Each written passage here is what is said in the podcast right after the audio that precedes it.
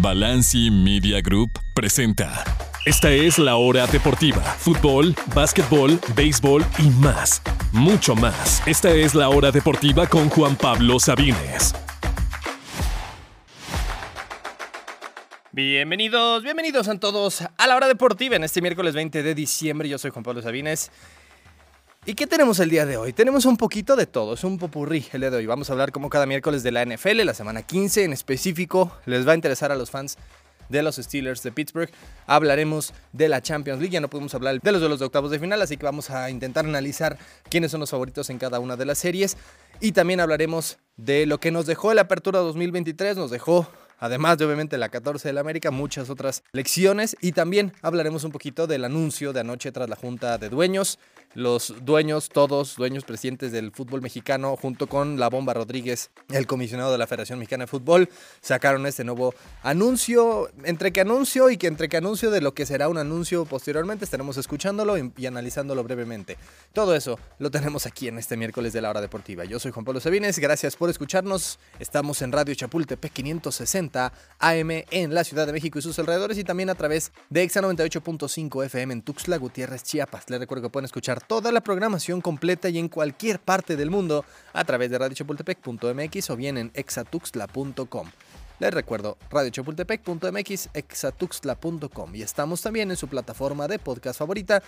Por si no llegan a escuchar los programas en vivo a las 6 de la tarde, los lunes, miércoles y viernes, pueden también buscarnos, subimos ahí los programas completos a través de Spotify o Apple Podcast o su plataforma de podcast favorita. De una vez, comencemos con el anuncio de la Federación Mexicana. Ayer pues como se hace cada seis meses, cada año, eh, normalmente en Toluca fue la junta de dueños y salieron todos los dueños, recuerdo que algunos equipos no tienen dueño como tal, por ejemplo Cruz Azul es una cooperativa, es el presidente de la cooperativa el, el, que da la cara por el equipo, Víctor Velázquez, en otros casos son varios socios y uno de ellos es quien da la cara, como el caso por ejemplo de Puebla. Vaya, simplemente es la persona representativa de cada uno de los equipos, de los 18 equipos, a salir a dar un mensaje, a acordar los cambios que obviamente es entre lo que pide la gente, lo que exige la afición para mejorar el fútbol mexicano, pero también para cuidar sus propios intereses. Así que siempre va a haber un, un, eh, un, jale y empuje entre esos intereses de todos. Casi siempre obviamente van a ganar los intereses de los dueños, pero al fin y al cabo eso es lo que vimos el día de ayer. Y escuchemos precisamente las palabras de la Bomba Rodríguez. Lo que salió en el video, que insisto, salen todos los dueños o representantes de los equipos, pero solamente voy a ponerle la parte de la Bomba Rodríguez para que no, no nos, obviamente radio, no vamos a poder eh, identificar cada una de las 18 voces, así que solamente la única voz que van a escuchar es la de la Bomba Rodríguez, comisionado de la FMF. El fútbol de México vive hoy un momento crucial para definir el rumbo que tomará en los próximos años. Somos conscientes de que ya pasó un año desde Qatar y sabemos que has estado esperando acciones puntuales y contundentes. Pero lo que se hace bien, a conciencia y con seriedad, toma su tiempo. Más aún cuando se trata de algo tan importante para todos como lo es nuestro fútbol. Por eso, llevamos seis meses con un profundo proceso de análisis, asesoría y los primeros pasos para la construcción del cambio que necesita nuestro fútbol. El próximo año daremos más detalles sobre el nuevo modelo, pero te puedo adelantar que de entre muchas reformas estableceremos la autonomía de la Comisión de Arbitraje, la cual actualmente está bajo la estructura de la Federación Mexicana de Fútbol, pero que requiere de una operación independiente para que ya no haya duda respecto a sus decisiones. También vamos a invertir en mejor tecnología visual para facilitar la labor del VAR. Queremos que nuestro VAR pueda unificar criterios y por ende reducir las polémicas constantes, por lo que estamos iniciando el proceso de centralización del VAR con un centro de operaciones en Toluca, emulando las mejores prácticas de las ligas deportivas del mundo. Y por último, vamos a hacer públicos los audios del VAR a partir del próximo torneo con el objetivo de fortalecer la transparencia de las decisiones arbitrales. Muy pronto te daremos más detalles. Bueno, ¿cuáles son estos cambios entonces que está mencionando la bomba Rodríguez? Reformas al reglamento de competencia. ¿Qué significa básicamente? Ya quitamos el repechaje, ahora pusimos un play-in. De 12 le bajamos a 10. ¿Realmente quieren quitar el repechaje por completo? Pues entonces quiten el play-in y regresemos a que los 8 primeros pasen, porque dice que quieren más, justicia deportiva priorizando la calendarización deportiva y al mismo tiempo hoy se anuncia que va a haber otra vez Leagues Cup el próximo año. Así que, ¿a quién le creemos? Ellos dicen que quieren calendarización, pero al mismo tiempo la Leagues Cup va obviamente otra vez a tener que pausar el campeonato mexicano por un mes. Ya se anunció y va a ser las mismas fechas que este año, desafortunadamente. Aparte, están diciendo que hoy por hoy el, campeonato no es suficientemente justo, van a buscar más justicia, pues entonces si realmente eso es lo que buscan, es dar el título al primer lugar. Si lo que quieren es más ingresos porque hay más partidos de liguillas o de repechajes y también eso incluye obviamente más espectáculo, más rating, más todo, pues entonces esa es la prioridad, no realmente la justicia deportiva, como dicen. Luego, la autonomía de la comisión de árbitros, eso para mí, a mí me suena como el INE o el IFE en su momento cuando se creó. Vamos a separar el IFE para que el gobierno no tenga nada que ver. Aquí es vamos a separar la comisión de árbitros para que la federación no tenga nada que ver. Realmente creemos que eso va a... No es cuestión de que los árbitros estén en su peor momento histórico, no, yo no creo eso en absoluto. La cuestión es la percepción. ¿Realmente creen que eso, que en la percepción de la gente va a cambiar la, la cosa? Yo lo dudo mucho, pero ya lo veremos en su momento y cuando sea el anuncio específico de qué es lo que planean hacer. Publicación de audios del bar, ese simplemente es una copia de lo que se ha hecho ya en otras ligas, me parece una buena idea, aunque insisto, no es ninguna novedad. Fortalecimiento de la Liga MX Femenil, excelente noticias, ¿por qué? Porque hoy son América, Tigres, eh, Pachuca de vez en cuando, Rayadas y Chivas y Tantán. El resto de la liga le cuesta muchísimo contener, tener algo de consistencia. Y año tras año las finales son América Tigres o América Chivas o Tigres Rayadas o Rayadas Chivas. Así es prácticamente año con año, a menos que uh, de vez en cuando se cuela el Pachuca y ya no ha tenido ningún título. Todo lo demás han sido los otros cuatro equipos, así que por supuesto que necesita más que necesariamente fortalecimiento de la Liga MX femenil, fortalecimiento de los otros 15 equipos, bueno, eh, 13 equipos de la, de la Liga MX femenil que no son las eh, ya mencionadas. Detección y formación de nuevos talentos, eso ya lo habían dicho desde marzo, desde febrero y como tal no ha habido ningún cambio. Mejoras en la experiencia de la afición, ¿Cómo exactamente? Conectividad digital, pues eso realmente va por cuenta de los equipos. Algunos equipos de su estadio tienen buen internet y otros tienen pésimo internet, pues por ejemplo, ¿no? Entonces no sé exactamente qué tanto la federación tenga que ver en eso. Proyecto de las elecciones, partidos de alto nivel, eso sí me gusta y eso sí ya está comprobado, que antes de la Copa América enfrentaremos a Uruguay y Brasil, literalmente los mejores rivales posibles, porque no podríamos enfrentar a Argentina, porque tal vez nos crucemos con ellos en cuartos de final, así que estaremos enfrentando Uruguay y Brasil, lo cual me parece excelente noticia, pero será hasta junio. Así que por el momento eso es lo que dieron a conocer. Insisto, ya se había dado una reunión, una junta en febrero que habíamos analizado a fondo aquí en este programa.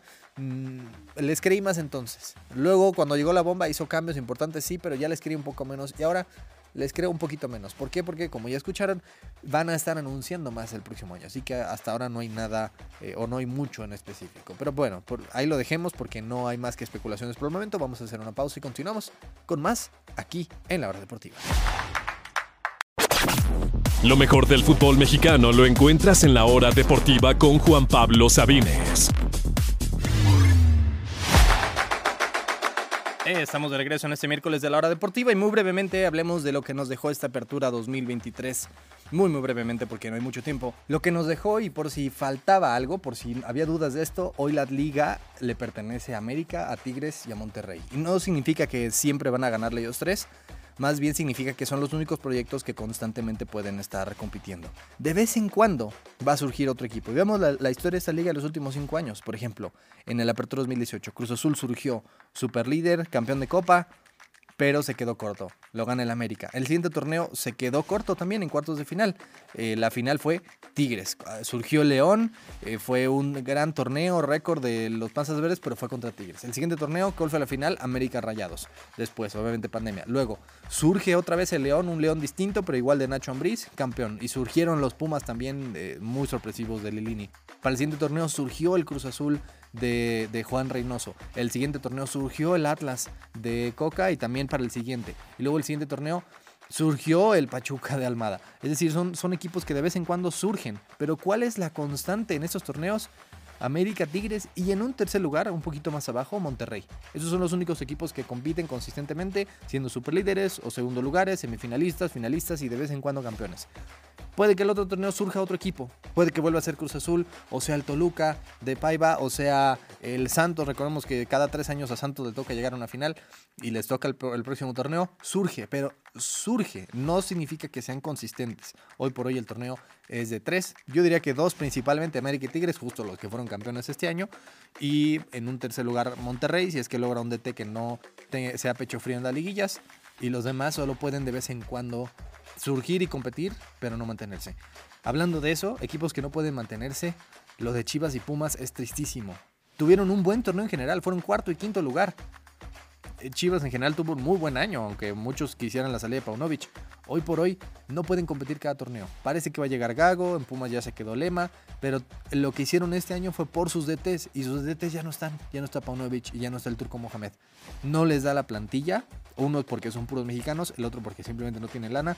Simplemente no les da para competir torneo tras torneo, ni siquiera para resurgir como un Santos, un Pachuca, un Cruz Azul, un Toluca este, cada dos, tres años. Ni siquiera para eso. Es realmente preocupante que dos equipos grandes de fútbol mexicano realmente no compitan torneo tras torneo y creo que este año fue más una excepción que la regla. Además, Ojalá haya cada vez más proyectos como el San Luis o como lo que intentó hacer Juárez, que al inicio del torneo estaba jugando muy bien, fue super líder, eh, ganó el América, le ganó al Toluca, le ganó a, empató a los Tigres. Se cayó obviamente el equipo de Juárez, pero por el momento, eh, en ese momento estaba haciendo un proyecto interesante con puros jóvenes. San Luis lo que hizo ahora, también un proyecto muy interesante con varios buenos extranjeros que llegaron a la liga y que seguramente se van a ir a otro equipo, como Vitiño y el, francés este y, y Murillo y les alcanzó para llegar hasta una semifinal. Ojalá haya más de esos proyectos porque hay otros equipos como el Necaxa, como el Querétaro, como el Mazatlán, como el Juárez, desafortunadamente que realmente no te aportan mucho a esta liga, que solamente están por existir y porque no hay descenso.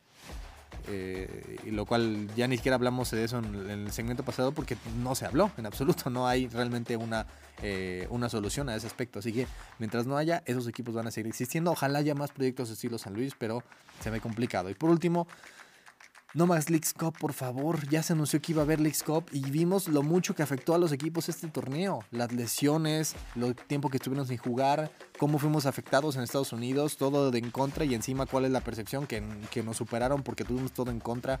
Es absurdo, es ilógico y aún así seguimos con eso. Pero bueno, ese era ya más para desahogarme. Por el momento vamos a una pausa y ahora sí hablar de NFL y después de Champions no se retire. Seguimos aquí en la hora deportiva.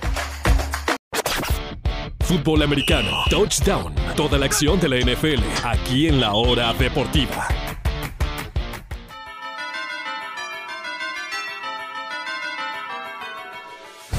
Gracias por continuar con nosotros aquí en este miércoles de la hora deportiva. Ya estamos por concluir el año, pero también estamos por concluir la temporada de NFL. Solamente nos quedan tres partidos en la temporada, tres semanas de acción y por eso hay que ver qué pasó en la última semana, la 15. Hablemos un poquito también de cómo nos fue en las cinco favoritas. Le atinamos a dos equipos, le atinamos a San Francisco que iba a ser paliza ante Arizona y ahí le atinamos a Miami, paliza ante los Jets. No fue el caso de Dallas, de los Gigantes y de Atlanta, perdieron de forma dramática. Pero bueno, ahora sí, hablemos de lo que nos dejó. Quiero hablar de dos temas, esperemos que nos dé tiempo en estos próximos cinco minutos. Primero, es tal vez, tal vez el fin de una era miren que aquí he defendido tantísimo a Mike Tomlin, me parece un excelente coach. Y también me aventuré incluso a decir que los Steelers estarían este año en postemporada. Pero hoy, más que nunca, en los 17 ya años de relación Mike Tomlin con los acereros de Pittsburgh, parece que la relación está rota. No solamente con su propio equipo, con su propia directiva, sino con su propia afición, que ya no lo soporta más y que su larga era de, como decíamos, 17 años estaría llegando a su fin al final de esta temporada. Y ojo, Tomlin ganó un Super Bowl apenas en su segundo año y llegó a otro en su cuarto año y nunca ha tenido una campaña perdedora, algo que otros entrenadores como Belichick, por ejemplo, no pueden decir. La cuestión es que ese otro Super Bowl al que llegó fue hace ya 13 años y desde entonces ni siquiera lo ha olido. Una sola vez ha llegado al campeonato de conferencia y fue aplastado por Brady y los Pats. Nada más, eso ya fue hace 13 años de la última vez que los Steelers jugaron un Super Bowl. Y parece que este año también se romperá su racha de no tener marca perdedora porque actualmente van 7 y 7 con 3 derrotas seguidas y les quedan 3 partidos que fácilmente podrían perder. Cincinnati, Seattle y Baltimore. Si pierden dos de esos tres, adiós a, ese, a esa marca perfecta. La ofensiva No se arregló al despedir a Matt Canada. Parecía por un partido que sí, pero los últimos tres ya vimos que no. No lucía bien con Kenny Pickett. Lució tan mal con Trubisky que tuvieron que poner a su tercer mariscal a Mason Rudolph y tampoco mejoró mucho. Vaya, en Pittsburgh parece que ningún, más que ningún otro lado, parecen crear receptores que son sumamente talentosos, pero sumamente divas. Ya ni siquiera hablamos de Antonio Brown o de Chase Claypool, que ya no están. Estamos hablando de este año, George Pickens con sus berrinches y Deontay Johnson y su antipatía. Ya van dos partidos que vemos que no le interesa bloquear, no le interesa apoyar a sus compañeros. El sábado pasado desperdician 13 puntos en Indianápolis y lo más triste del asunto es que está su punto fuerte de ese equipo que es el otro lado, la defensiva comandada por TJ Watt, pues terminó siendo un colador ante Gardner Minshew. Nadie critica más a Tomlin que sus propios y que son muchísimos aficionados, tanto en Estados Unidos como en México y en todo el mundo. Y además es cada vez más difícil defenderlo. La exitosa franquicia de los Steelers, ¿sabían ustedes que ha tenido solo 3 entrenadores en 53 años? Desde el 69 para acá solamente 3 entrenadores.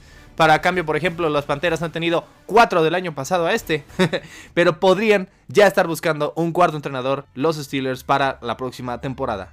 Y lo peor del asunto es que parecen estar estancados. Nunca han sido malos con Tomlin. En ningún momento han sido un mal equipo. Pero ya tiene también muchísimo que no son realmente un contendiente al Super Bowl. Y ese es el peor lugar. Porque por lo menos si eres malo puedes tener selección del draft, reconstruirte y regresar.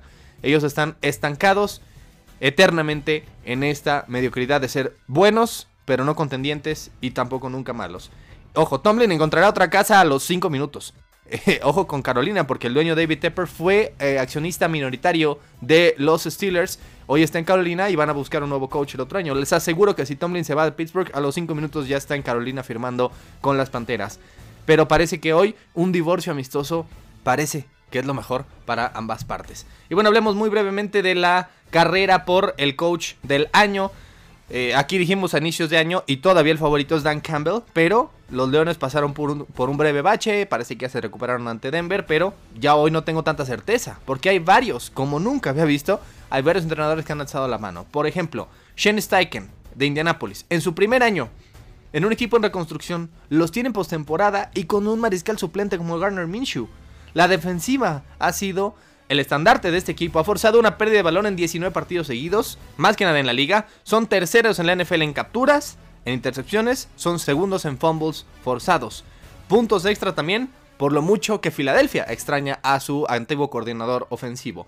También está Sean McVay, que tiene a los Rams, que son el equipo más joven de la liga en playoffs en un año también en reconstrucción. Han ganado 4 de los últimos 5 y han hecho ver a jovencitos como Puka Nakua y como Karen Williams como jugadores de élite cuando nadie había oído hablar de ellos hace tres meses. Mike McDaniel también está poniendo a Miami y a Tua Tagovailoa como la mejor ofensiva de la liga. Está Kevin Stefanski poniendo a Cleveland como la mejor defensiva de la liga y metiéndolos a postemporada sin Nick Chop y perdiendo a tres mariscales en el proceso. Está en su cuarto mariscal, Joe Flaco, que literalmente le llamó, él estaba acostado en su sillón jugando PlayStation, le dijo, ¿quieres venir a ganarme partidos? Y Flaco dijo, bueno, va. Y ahí están los Browns en postemporada. ¿Qué tal Sean Payton arreglando el desastre que era Denver? Si se mete a playoffs será difícil decir que no se lo merece. O de Meco Ryans peleando su división en su primer año con Houston con un mariscal novato. Y bueno, también está obviamente Kyle Shanahan que tiene el mejor equipo de toda la liga y hace ver a Purdy, la última selección del draft, como un MVP. si eso no merece ser un coach del año, no sé qué sea. Así que hoy Campbell lleva todavía la delantera y sobre todo porque hablamos de que lo está haciendo en Detroit donde todo es más difícil, es como ser campeón con el Atlas, vale lo mismo que 10 títulos con Tigres. Pero llevar a playoffs a los Lions, hacerles campeón campeones divisionales y ganar un, partido ahí, obviamente le dará puntos. Pero hoy por hoy hay varios que están mereciendo tal premio y que están alzando la mano por ser el entrenador del año en la NFL. Nosotros vamos a hacer una pausa y continuamos con más aquí en la hora deportiva. No se retire. Continúa la acción en la hora deportiva con Juan Pablo Sabines.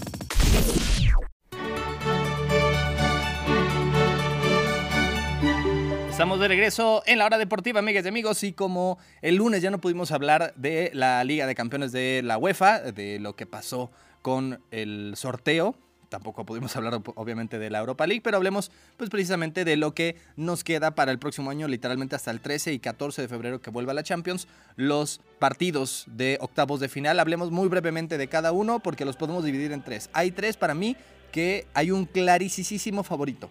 Y no es que le dé 0% al otro equipo, no es que si se le da 90-10 significa que un equipo va a golear 9 a 1, es que básicamente de cada 10 oportunidades, 9 las va a ganar un equipo y una va a haber una sorpresa y la gana el otro. Es decir, es muy muy poco probable que esta precisamente sea esa una de 10. Así que para mí, esas tres series donde hay un clarísimo favorito es el Manchester City contra el Copenhague. Yo sé que están diciendo que el City no es el mismo del año pasado y sí perdió obviamente jugadores importantes, ninguno más importante que Gundogan y que hoy por hoy está pasando por una, un leve bache, bache estilo City que de todos modos los tiene en el tercer lugar de la Premier League, pero para febrero yo creo que sus problemas ya estarán mayoritariamente arreglados y además les tocó el, equipo más fácil de todos. Con todo respeto al Copenhague que eliminó al Manchester United y al Galatasaray. La verdad es que si cualquiera de ellos hubiera escogido un equipo, hubieran escogido precisamente al Copenhague y le tocó el equipo más accesible, digámoslo, al CL City. Otro es Bayern contra Lazio, otro equipo que uno dice, es que está en un mal momento el Bayern. Bueno, eso parece solamente por el, el dominio brutal que tiene Leverkusen sobre la Bundesliga, pero el Bayern solo ha perdido un partido en la temporada y porque por primera vez en tres años empató un partido en fase de grupos. Había ganado todos los partidos anteriores y fue justamente frente al Copenhague en la jornada anterior. Del otro lado está la Lazio que está teniendo una, serie horrible y que pasó en la, en la Champions más por las desventajas que tenía el Feyenoord y el Celtic que por méritos propios, no digo que no lo merezcan, pero sí veo una diferencia abismal entre Lazio y Bayern. Y el otro es Leipzig contra, contra el Madrid y si dirán, es que Leipzig tiene buenos jugadores, no va a perder el Madrid en octavos contra Leipzig, no va a pasar, se los aseguras más y si veo más posible al Copenhague o a la Lazio a que el Madrid realmente se ha sorprendido por Leipzig. Y tiene buenos jugadores, la mayoría ya se les fueron en la temporada pasada, Ankunku y Soboslai. Eh, parece que regresaría Dani Olmo para entonces, pero el Madrid va a contratar un defensa sí o sí en el próximo mercado de enero y eh, será un amplísimo favorito. vamos a otras tres series que para mí son más parejas, sí veo un poquito más de chance al otro equipo de pasar, pero sí hay un claro favorito también. Una de ellas es, por ejemplo, Porto contra Arsenal. El Arsenal está jugando bien en la Liga Premier, se está manteniendo ahí entre los primeros dos lugares, y el Porto pues también pasó un poquito de panzazo, se le dificultó al Barcelona, al final termina pasando con la misma cantidad de puntos que el Barça, solo peor diferencia de goles, pero hay una diferencia abismal entre un equipo bueno de Portugal y uno de los mejores de la Liga Premier y que está luchando por el título. Así que podríamos ver una sorpresa ahí del Porto, pero me parece que todo el mundo estaremos de acuerdo que el Arsenal es favorito en esta serie. La otra es, por ejemplo, Napoli contra Barcelona. Igual Napoli no, está, no le está yendo nada bien. Después de la era Spalletti, no ha sido en absoluto el equipo que fue el año pasado, ni Osimhen ni Carabachel están en el mismo nivel, y el Barça también ha tenido sus problemas en la Liga Premier, pero en la Liga Española, pero por fin pudo avanzar como primer lugar, además de todo, en la, en la Champions. Primera vez en cuatro temporadas que el Barça lo consigue. Me parece que eh, si bien podríamos ver una sorpresa, eh, tres equipos que se conocen muy muy bien, han jugado varias veces recientemente tanto en Champions como en Europa League, sí veo al Barcelona como claro favorito, mientras que la otra serie es PSG ante Real Sociedad, el único equipo que parte como favorito pese a terminar como segundo, la Real Sociedad pues bueno fue líder de grupo y de qué le sirve pues tiene que enfrentar a la más fea, al PSG. Podríamos ver a la Real Sociedad eh, que hoy por hoy está en mejor nivel que el PSG dar la sorpresa, pero lo que todos estamos de acuerdo también es que el Paris Saint Germain, que para entonces tal vez ya haya arreglado más sus problemas actualmente que tiene con Luis Enrique, pues vaya a partir como el gran favorito en esta serie. Y las dos series que sí veo bastante más parejas es Inter contra Atlético de Madrid, me parece la más relevante, la más interesante de todas estas. El Inter queda segundo, es subcampeón, queda segundo por diferencia de goles, pero al final pues le toca contra un Atlético de Madrid que dominó casi por completo su fase de grupos. Me parece una excelente serie donde veo ligeramente superior al Atleti en este momento. Y la otra es PSV Dortmund, que muchos ven como gran favorito al Dortmund, yo no estaría tan seguro. No les ha estado yendo también en la Bundesliga, el PSV está dominando a placer, 16 triunfos en 16 partidos en la Eredivisie, por eso es que lo veo un poquito más parejo, si bien todavía ligeramente favorito el Dortmund, el PSV puede sin lugar a dudas dar la sorpresa. Así que amplísimos favoritos el City, el Madrid y el eh, Bayern Múnich.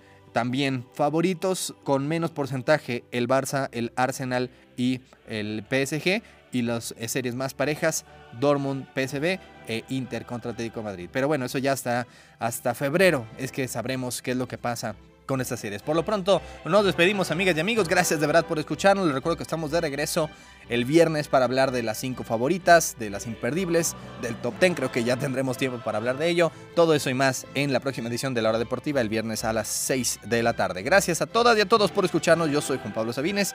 Cuídense mucho. Esto fue La Hora Deportiva. Toda la información del deporte nacional e internacional la escuchaste aquí en La Hora Deportiva con Juan Pablo Sabines. Esta es una producción original de Balanci Media Group.